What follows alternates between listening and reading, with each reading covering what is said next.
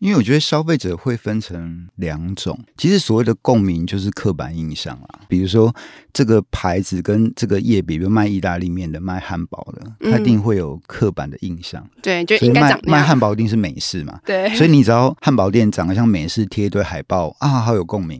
所以它等于是说，其实共鸣就是等于是我看得懂的刻板印象。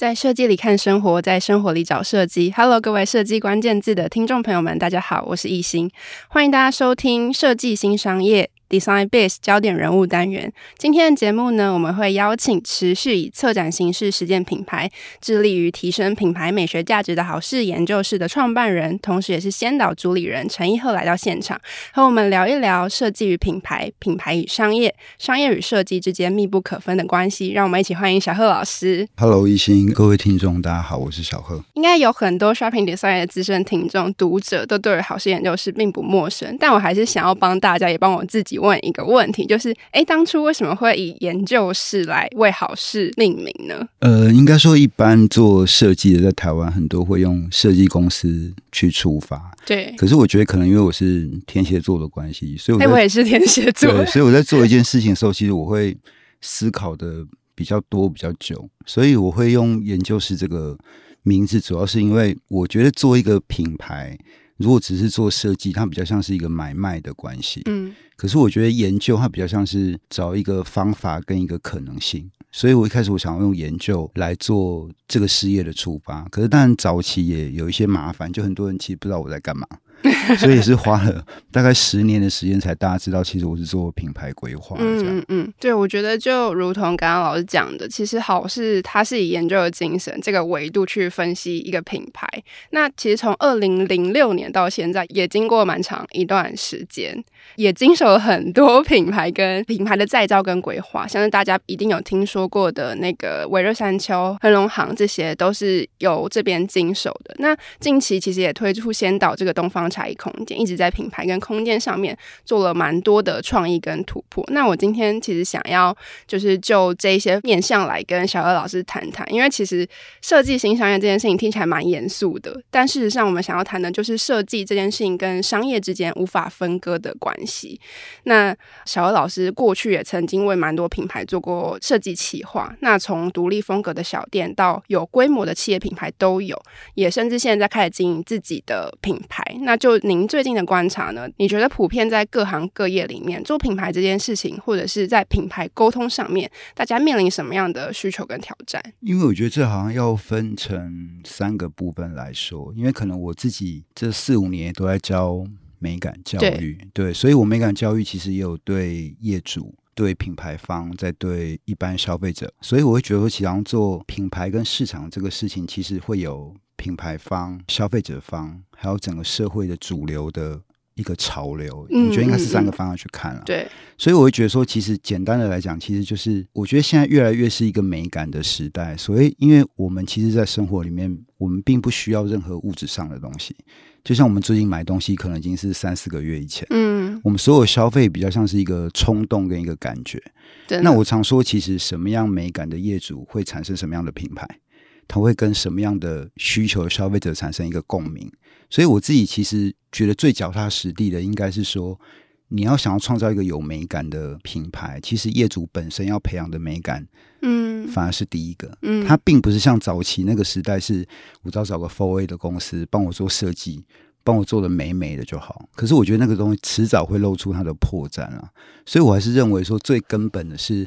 你有多少的美感凸显在品牌上，在你的产品上，而让消费者多少占比上引起共鸣？这跟整个社会的美感的潮流其实是有关系的。所以从业主本身的美感熏陶开始，但其实这是相对更困难的事情。对，所以我一直在做美感的教育，做五六年。对，这比较脚踏实地一点啊。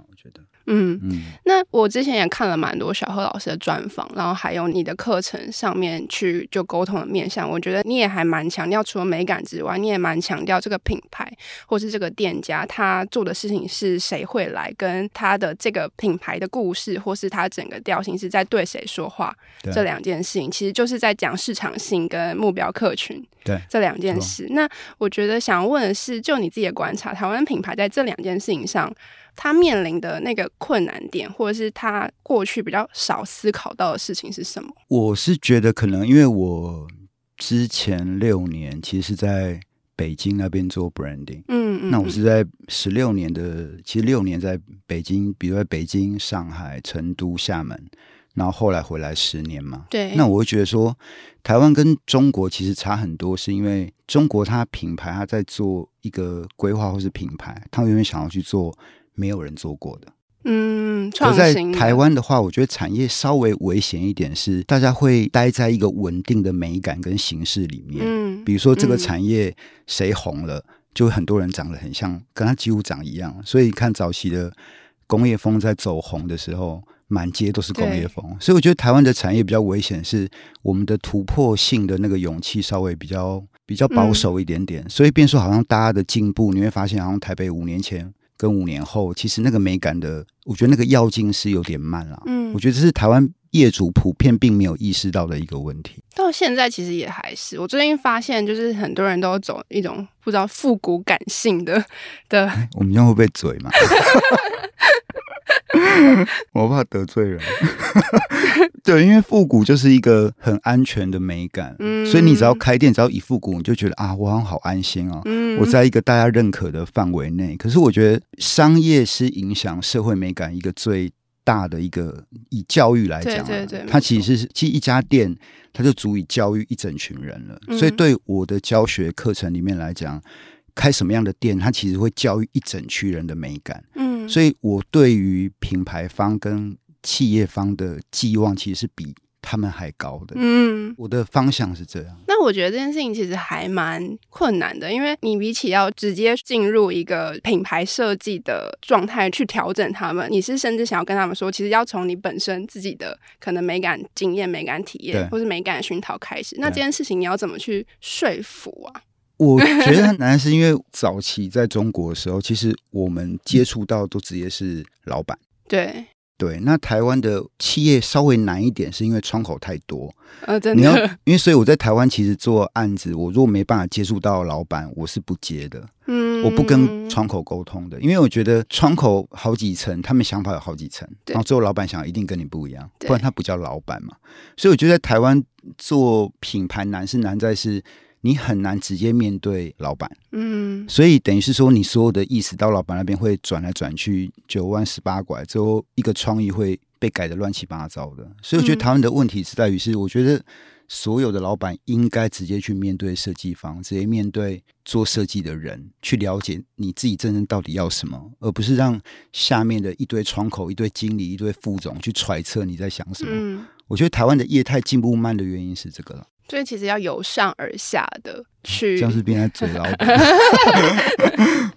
因为其实这也最好对，这其实也跟一个企业文化是一样的嘛，就是他从上往下，老板到底想要打造一个什么样的公司，什么样的企业，符合他他心里理想的那个状态，跟他想要传递的一个文化，其实跟品牌也有一点类似。对，就像我去某大集团教美感，我教他们两三百个人。然后我就问窗口说：“哎，我那么贵，你们找我来教美感要干嘛？” 他说：“因为我们老板认为我们员工都没有美感。”就我觉得这就很有趣，嗯，这么直接，对，这就非常有趣。但其实我们刚刚也有稍微讲一下，就是设计跟商业之间的关系。那我其实这边也蛮想要丢出一个大宅问，就是小小贺老师，你自己在做设计、做品牌这么久，然后也接触那么多的品牌，那你是怎么看待设计跟商业之间的关系？我自己其实，在做每个案子之前，我会花蛮多时间跟业主认识的。嗯，所谓的认识是说，我会想知道他的承受能力到哪里。因为就像我讲，其实每一个业态领导这个业态的美感改变，都是那一两个领头，就是他会做到那个产业美感的天花板。嗯嗯。那么，所以你发现其他多数其实都是中庸啦。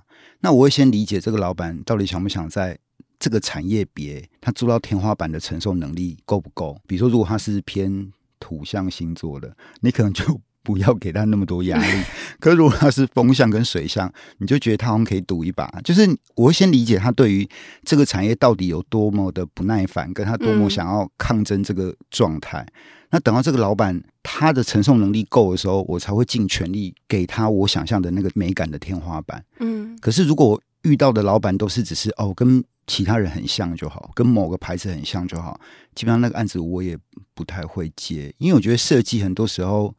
它是一个双面刃的关系，因为设计不见得是好事，嗯，它真的不见得。就像你多很多传统产业，很多设计一下去把它变得很文创，它就毁了。所以我觉得设计它不是一个能治百病的药，反而是你那个药的药效，你要拿捏到能够服用的人可以承受的程度为止。那什么样的状态是你会认为他是一个可以服用的人？很有意思哦！我现在遇到的客户五个里面有四个是处女座的，非常有意思。我真的遇到客户都是处女座的。那处女座就是挑剔嘛，然后他对自己非常严格。嗯，那这些处女座的客户都是他认为市场上的所有美感他已经腻到已经不行了。嗯，所以他想要去 fight 这个环境。所以我觉得很有意思。那会有设计师跟业主的美感冲撞的时候吗？我觉得这个好像要另外一层，是因为我觉得做设计师的角度，他必须要有一点点像老师的身份。嗯，因为我觉得今天业主来找你，基本上就是因为他的美感，业主的美感还可以调整，他的眼界比较没有那么的宽吧。嗯嗯嗯，那设计师本身必须要具备比业主还高标准的美感。嗯，你对市场的理解一定要比业主还多，所以这样的话，反而业主跟你的关系会是一个有点像师生之间良性的互动，嗯，而不是你只是我的一个委托方，所以我可以对你予取予求，嗯，我觉得那个时代已经过了啦。设计师对自己的要求或是必须具备的条件，必须要一直往上，我觉得这是才可以，嗯嗯。那再回到就是商业面这一块来谈，因为其实我觉得做品牌的核心，其实它还是。呃，面对一个消费的市场，那即便是空间，它可能也承载了一个商业场景的角色。那我也蛮好奇，小何老师在思考品牌空间规划，然后美感种种的过程当中，你会如何去思考商业性这件事情怎么放进来？还是你觉得说这是它一个自动会发酵的过程吗？我自己看的比较细，是因为我觉得一个品牌它应该会有四件事情，嗯，比如说产品、服务。空间还有它的平面形象，所以对我来讲，我的习惯是把空间处理的那个美感形式是这个产业没见过的，嗯，它是必须是大家怎么从来没看过的一个空间感或是一个美感。但是我的平面形象跟我的服务，它可以去帮助让大家更亲近它一点点。有点像是我的空间很有风格，嗯，可是我的服务跟我的形象是非常接地气的，而产品是最实在、最顶级的、最实用、最专业的。所以我自己在做一个品牌的时候，我会用三层去包装它，而不是把它，比如说一昧的日式、一昧的极简。嗯，我倒不是，我会用三种不同的逻辑去包装这四个部分。那我想要就是进一步再问，就是刚刚小老师听到四个面向：产品、服务、空间跟平面形象。嗯、那你可不可以跟我们分享你在规划先导这个品牌的时候，你你是如何去思考这四件事情？然后这个研究过程、发想过程？嗯，先导比较像是在赌博吧，因为。因为其实你要开一个店的时候，在台湾其实做茶是非常非常危险的。我讲不是讲六十块的连锁茶，嗯，我讲的是有意思的茶，其实是非常危险的。因为台湾人对茶好像只有两种，一种是很便宜的，一种是很老的，嗯，就是两种。那其实中间的流行的两三百块中间这个区段的茶，其实很少有人成功过。如果如果你们仔细去思考一下，其实真的很难。那我自己为什么先讲先讲产品？是因为我觉得从茶我再转到奶茶，是因为我觉得奶茶这个范围好像并没有人去拉抬它，所以台湾的奶茶一直走在连锁。那我一直想说，奶茶的深度可不可以再往下挖？所以我把汉方给拉进来。可是光是做汉方奶茶就很苦，因为你要把汉方的药材跟奶茶做一个很漂亮的结合，我就花了一年的时间。嗯，所以这真的是难怪没有人做，是这个原因啊。那至于空间的话，其实我第一次尝试是看不出来的美感去做室内设计，看不出来的美感。对，所以很多人看，如果你去 check 先导的 IG，其实多数都是讲很仙就没有了，就每个人只会讲很仙，可是他没有具体的形，没有办法被定义。对，所以那时候我就觉得，哎、欸，还蛮嗨的，因为大家定义不出来。嗯，所以我觉得先导的空间是，它比较像是我用我的五感去逼我自己想象一个各种不同的东西去混在一起，可它没有具体的形式。嗯，那至于平面的话，有时候我会东方，有时候会极简。反而平面我还在抓它的那个调子，嗯，对，先导是一个比较像我在做一个实验，实验。那目前为止实验到目前为止的阶段性的成果是什么？我觉得这个东西又有点意思，是因为其实我先导在开幕三四个月就上了二十多个媒体，对，真的超级多，对，对。可是我觉得应该是说。媒体对先导的支持，我个人非常非常感谢。嗯，可是我觉得对于消费者来讲，好像可能我自己的层次做的比较多，嗯，所以你可能必须要来两次、三次，你才能够理解为什么每一碗茶它的汉方是这样下，它的层次在哪里。就是我好像不是一个一次来就能够懂的一家店，嗯，所以我觉得这个沟通的过程会比一般的流行饮料店来的再辛苦。嗯，就像茶一样，你要去慢慢的感受它的回甘。对，因为真的蛮不好懂的。对，比比起大家已经可以唾手可得咖啡来说，这真的确实是比较少人接触的一块。对，因为就像你说红枣奶茶很好懂嘛，红枣奶茶。可是像我们就有四五种汉方，对，配上植物奶，再配上不同的茶，那等于是我还有多了好几层，必须让消费者去理解。嗯，所以我觉得这个难度是还是有了。那其实我们刚刚谈到蛮多跟美感相关的面向，那其实我们也都会觉得说，哎，美感这件事情其实还蛮个人主观的。当然，它可能会有一些集体觉得这个是美的一个集体的概念在，但回到商业的本质跟目的，它还是需要让大家可以产生某种共鸣，进而喜欢它，然后甚至消费它。那我们想要问，就是在美感这件事情上，我们可以如何的去思考？哎，品牌它需要的。差异化的美感是什么？然后同时，它也符合某种大众化的愿意消费的这样子的一个状态。哦，这个问题很有趣，嗯，因为我觉得消费者会分成两种。其实所谓的共鸣就是刻板印象啦，比如说这个牌子跟这个业比，比如卖意大利面的、卖汉堡的，它一定会有刻板的印象。嗯、对，就应该长卖卖汉堡一定是美式嘛。对，所以你只要汉堡店长得像美式，贴一堆海报啊，好有共鸣。所以那等于是说，其实共鸣就是等于是我看得懂的刻板印象。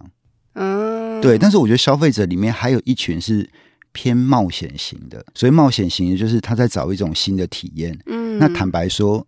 他能够花的一次的费用一定会比共鸣型的来的高，因为他的他在寻找一种情感的共鸣，跟一种他没有见过的形式。嗯，所以我觉得消费者会有一种可以说这些寻找刺激的，它有点像是先发型的。嗯，那多数寻找共鸣型的，可能大概占了百分之七十，甚至于百分之八十。所以我觉得一个品牌你要去想想看，是说你在共鸣的钱里面，你到底可以赚多久？可是当你赚了这百分之八十的人的钱的时候，你不可能一直处在共鸣型的消费者里面，因为他们给你的低消就这么多，嗯，所以你必须要再去往那些呃探索型的消费者去前进。你要怎么去分配你的业态？嗯，我觉得这个是台湾的品牌他们的敏感度比较低的原因，因为通常等他醒过来的时候，其实他已经被共鸣型的给扣死掉了。嗯，所以它其实是可以有一个两者兼具的状态存在。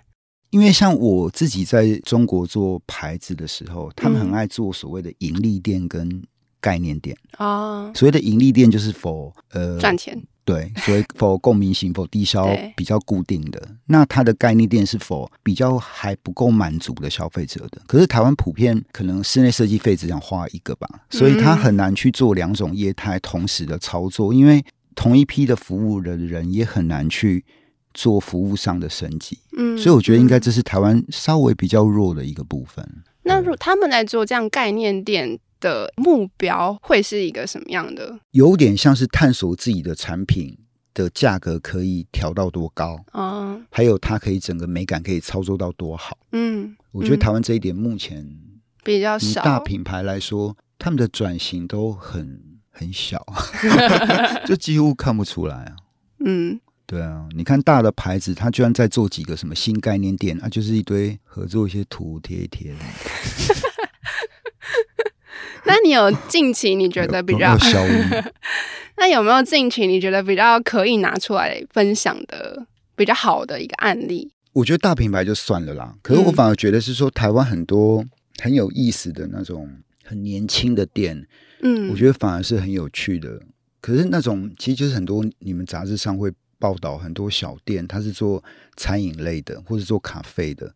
我觉得那些很有生命力的店，反而会比所谓的大品牌来的有指标性一点。嗯，对，我觉得是有意思的。台南也很多，台中最近也有，我觉得那个是有趣的。嗯，但当这些店这一些更突破的美感，或是更更超出框架的美感，越来越多，在这个街头上被看到。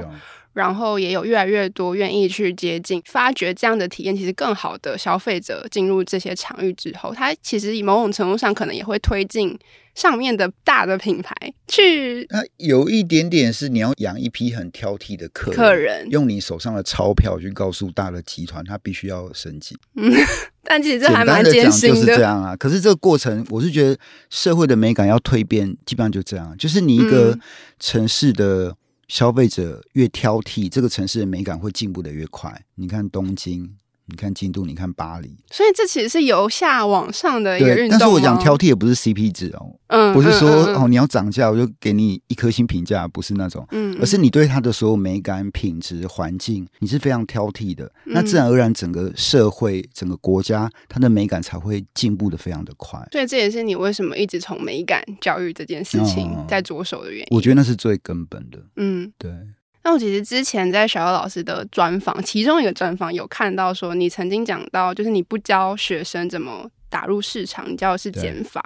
那其实我自己对这句话的解读比较像是去追求一个本质的最大化。就很多时候，很多品牌它其实还没有办法走到深入本质的这样的状态，很可能它只能停留在一个表面。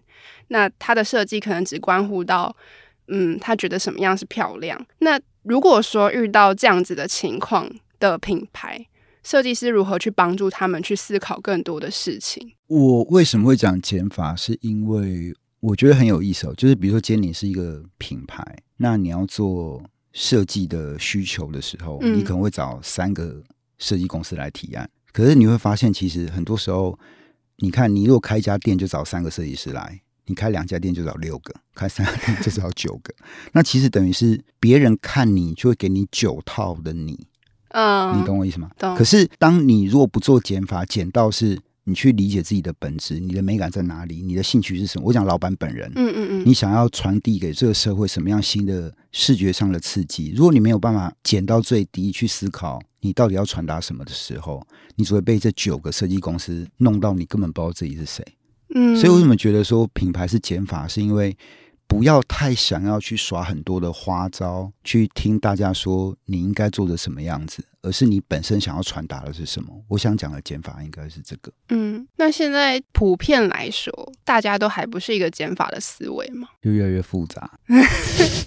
怎样的复杂法？我觉得他没办法回到一个事情的本质，是说。这个品牌应该说，台湾的品牌在传达、在卖东西的时候，它比较是功能性，嗯，还有价钱、性价比。他在讲的是它产品有多好，对。可它传达并不是一个氛围、一个气氛、一个生活方式。比如说，今天我在卖给你家饰品，我要传达应该是一种风格很强烈的生活氛围。而不是告诉你我什么我的羽绒枕啊，嗯、我的陶瓷杯，我的什么，就是你应该转回去去讲你要传达的氛围是什么，嗯，你的 lifestyle 是什么？可是你不是传达说我很便宜，呃，买一送一加价购，就大家应该是脱离那个卖产品的时代，因为大家都不缺产品了啦，对，应该要赶快转，因为我觉得已经有一点晚了，嗯。那能不能也请小优老师跟我们分享一下，就是你过去一直在提到的以策展的方式实践品牌，它大概是一个什么样的概念跟过程？因为可能我自己在过滤客人的时候，嗯、我常常会问业主是说，那如果今天你要在新一区做一个二十平的十五平的 pop up，可是你不能卖产品的时候，你要沟通什么？我常常讲这件事情，然后坦白说，我教十年。十几年的品牌到现在还没有人可以回答我的，你说那个当你问的当下吗？没有人可以回答我，因为就很像很简单，就像比如说我遇过做柠檬汁浓缩柠檬汁的小农，好了，嗯嗯，那我就说，那我今天如果给你十瓶就好了，我让你做兴趣做一个 pop up，可是你不能卖产品，你要干嘛？嗯，你的美感是什么？你想要传达的感官是什么？你想要传达给这个消费者你的深度是什么？嗯，可是我就觉得很有意思，是当我讲你不能卖产品，可是你必须做展览的时候，大家脑袋是空白的。那所谓的策展，其实就是把你的价值凸显出来，而把你产品往后嘛。对，对不对？所以现在台湾在做城市的策展，也是这个道理。嗯，可是我觉得放到品牌身上的时候，大家真的要去思考是：当你不卖产品的时候，你要沟通什么事情啊？我觉得是最好的一个答案了，问题吧。我也蛮好奇，那如果是这样的情况的话，大家对于设计这件事情跟对品牌这件事情的想象到底是什么？我必须说，早期来说做品牌就是为了骗消费者的钱嘛。怎么直接？你越厉害的品牌，就是能够骗越多的钱啊。嗯、那消费者就是看你甘不甘愿被骗了，我被你骗了值不值得？他来回来来回回就是一个骗跟被骗的关系。可是我觉得现在已经过了所谓骗消费者钱的那个时候，你必须要多给我一点东西。嗯，就你除了让我吃饱以外，我还要得到更多的感受性跟回忆。嗯，我觉得应该要往这个更实际的方向去讲才对。所以我觉得做品牌的人，你可以怎样？除了骗以外，还可以让他觉得啊，我好心甘情愿被骗了。我觉得这是未来的一个。反而是一个比较新的一个指标啊，所以现在会比较变成一个说服跟被说服的过程吗？啊啊，对，你很会讲话，对，没错，应该是这样。那我前阵子有看，就是小贺老师另外一个专，你最近真的是 蛮多不同的内容可以被 阅读的。就是你有很常去强调一个事情，是你觉得台湾的空间很少让人感受到什么什么。就是你在好几次的专访里面，其实你都有讲到这句话，就是台湾的空间很少让人感受到什么什么，对，这样子的一个概念。那你可不可以多跟我们分享一点你在这方面的观察？应该是我在教美感的时候，我有一堂课是商业美感。对，所谓的商业美感，就是你可以看台湾现在主流的空间设计，就是日式、复古、美式、乡村、工业、新义区风格，然后就没有了。就变成台湾所有风格都是可辨认的。嗯，所以我常常教我的学生是说，我给你这六七种风格。你去每一家店，只要你看不出来是属于这六七个的，那这个店是很有诚意的。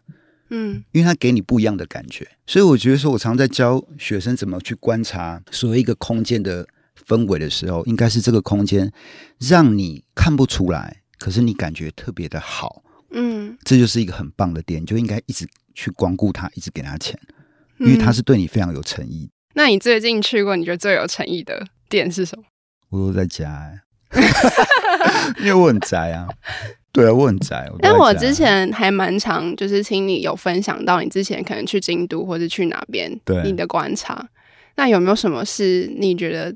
哦，京啊，对，哎，这样我会觉得我这个人很不好？就是好像 台湾都不懂，都 懂京都的。不是，因为我觉得京都比较酷是，是就像我之前疫情前还常去京都的时候，他们就有一个潮牌，嗯。他们整间店都是用呃木板整个叠上去，在木板上面做涂鸦，嗯，然后整个店就卖他的产品。可是你根本看不懂他在干嘛。可他的涂鸦是每个月都会换人家去涂，所以基本上整个店就是那种什么很便宜的木作板，然后乱涂，你知道吗？嗯、然后那个店我就觉得哇，超帅到台湾我都没见过，你知道吗？嗯、就我觉得那种帅应该是帅到你看不出来的，或者像京都霸鲁百货公司楼上有个星巴克。那星巴克是用 gallery 的概念去做，他就用九到十二组的装置艺术去做整家星巴克。嗯，可整个星巴克是超很像，就是一个艺廊。可是你看这逻辑放在台湾，你不会觉得台湾就呃，就什么都？还是因为大家都相对保守，就是想要打安全牌。应该说，像京都，毕竟它的它是日本的精华的一个城市，所以其实京都人对于美感的非常的挑剔。嗯，所以你会发现，因为有挑剔的消费者，所以。就会有挑剔的业态跟美感，嗯，可我觉得台湾好像，我觉得消费者不够机车啦。我是觉得消费者应该再更机车一点。你听到不对的音乐，很普通的空间，呃，很一般的产品，就应该去跟店反映。我觉得你们很普通，嗯，应该要有这种意识，不然台湾的美感不会进步啊。嗯，不然你给他钱，你不觉得是白痴哦？就应该再挑剔一点，我觉得。又回到你刚刚讲的，就是其实美感这件事情是一切的基础跟根本，它是一个本本质性的东西。它是本质根，其实就是美感，其实就是感觉了。嗯，对，应该。确实。那其实呃，从刚刚的内容里面也有听到说，其实你对于设计跟美感的想法，呃，有很多。可以分享的面向，那也很好奇，就是一个设计师他对于好的设计这件事情的观察跟感受，它是不是一个持续流动的状态？就是你可能，呃，你看的东西变多了，或是你体验到、感受到的东西变多，这个美感其实是会随着时间去去流动的。那如果是这样的状态的话，你怎么判断一个商案、一个品牌或者一个空间，它是不是具备好设计的一个条件？这其实蛮主观的。我，我觉得现在这个时代，设计师的身份。已经不太一样，因为以前设计师比较像是提供一个解决的办法，嗯、但我觉得现在设计师应该要有一个类似顾问的身份感在身上。嗯、所以，比如说你在台北看到，呃，比随便讲咖啡厅，台北有什么样的咖啡厅是你没见过的？嗯，你那个美感形式你觉得很酷的，那你就要把它记在脑子里面。你去台中、台南、高雄。你去看有没有类似形态的咖啡厅，有点像是你自己脑子要去建一个资料库。嗯，然后当你去京都、你去东京、你去巴黎、你去其他、你去曼谷、去首尔，你就应该去比较看看，是所谓每个城市里面最顶尖、呃漂亮的人最多、时髦的人最多的那个咖啡厅，它是什么样的风格？你应该在脑子里面要内建一个资料库。嗯，然后所有的产业你都必须要有个别的资料库。嗯，所以等于是你要在脑子里面去建一个有点像一个美感的资料库、判断的资料库。所以等到你遇到客户的时候，你提供给他的并不是一个很本土的资料库，而是是很国际感的。嗯，那这样客户才会认为说啊，原来设计师不只是设计师，他可以打开我的眼界，他不是只是一个给我三个方案，给你比高不给你钱，应该不是那个逻辑才对。所以我觉得设计师本身也要有一种。转化的身份跟概念，去提升到、嗯、提升到一个顾问的高度啊、呃，我是这样觉得。嗯，那现在还有很多就是只把设计师当成设计师的客户，那种就不要接啊，不然就给他丑的嘛，就报复他。那其实现在在现在这个就是消费。的事件里面，其实很多事情跟产品，不管是什么，它的代换速度其实是相对过去是快非常多的。对，就是大家的选择也相对多非常多。同一个产品，它可能有好几种、好几十种不同选项给你，所以它的资讯其实是非常众生喧哗的。那在这样的状态里面，你认为就是，哎，就你的观察，一个可以走长远、走深的品牌，它有没有什么共同具备的一个条件？在现在的社会的状跟消费市场状况底下，专业跟深度，我讲是你对于你的产品一定要有非常多的专业跟深度的理念在里面。嗯，可是我认为你的店装、你的形象再有意思、再美、再强都没关系，在未来、在前卫、都在摩登都可以。可是你的产品一定要非常的专业跟有深度的。嗯，应该是说，很多时候我自己在上课的时候常讲，比如说所谓的什么叫做文青店。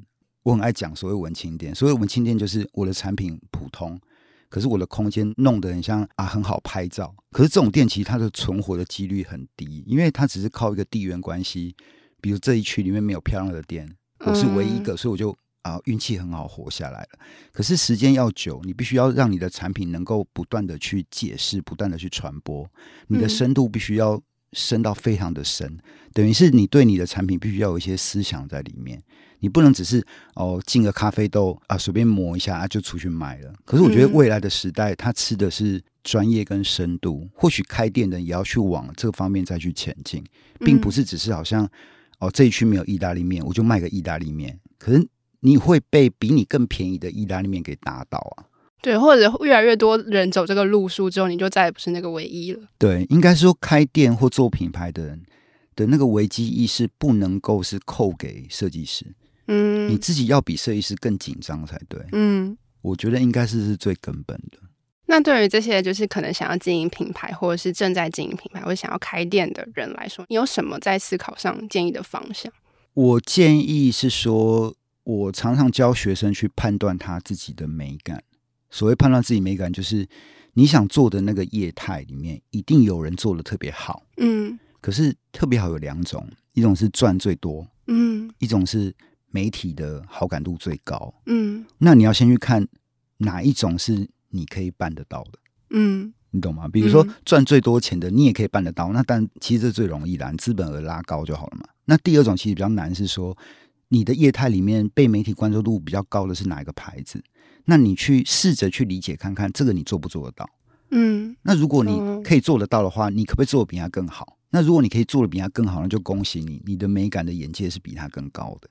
可是如果你业态做的最好那个，你觉得你这辈子好像都做不到，那你就赶快多跟股东拿多一钱走资本，让赚多一点就好了，就不要再往美感去发展。那媒体的关注，它所代表是一个，因为媒体基本上它有点像是挑剔的消费者代表啊，嗯，对不对？它会有意思跟专注，就代表你整个业态跟逻辑是有意思的，有点像是一个实验跟测试吧。嗯，嗯，我是这样看的。那我应该要怎么去发现？哎，我的美感有在提升，或是我可能看东西的角度跟以前不一样？很简单，就是大家喜欢的，你都觉得不喜欢的时候，哦，真的吗？那就代表你成长了。可是如果你喜欢，发现哎，大家也都喜欢，那就还好。就跟穿衣服、逛街是，那你会不会觉得很孤单？因为我是天蝎座，所以孤单是我很爱的一个状态啊，所以就很开心。我是天蝎座，可是天蝎座做设计就比较累啦，因为你永远想要追一个没有人做过的，可是你会发现好像路上怎么都没有人在帮你鼓掌，会比较辛苦。会吗？会有这样子的？因为你在追求一个是你的客户，比较像是你自己。你的客户其实不是付钱给你的那个人，所以在这个路上，你自己会有点像是你在追求自己的感觉，嗯，可就会比较坦白说，钱会赚的比较少啊，因为越你做百分之七八十所谓的共鸣型的业态的时候，其实是赚最多的，确实，对啊。那我也还有蛮好奇一个问题是，是因为其实我觉得设计师他常常是必须要具有两个面向，他比较像是一个桥梁跟沟通的角色嘛，他同时扮演着要跟品牌方跟业主沟通的这样的一个角色，但是他同时也要回应到市场跟消费者的需求，就是看他面对 to C 的那一群人是谁。那我觉得在这两面之间，小欧老师你自己觉得你遇过最大的挑战会是什么？我早期会一直觉得好像帮船产做转型是一个很大的。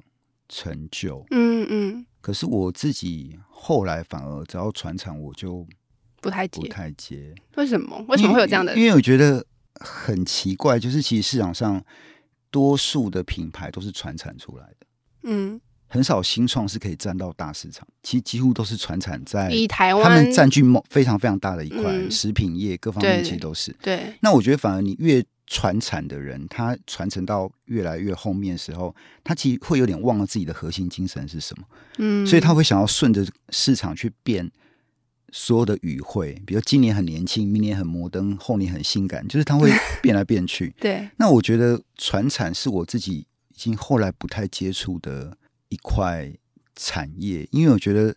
要让他们去，以前都有幻想嘛，就是你想啊，改变一个很传统的产业，让他让大家重新喜欢。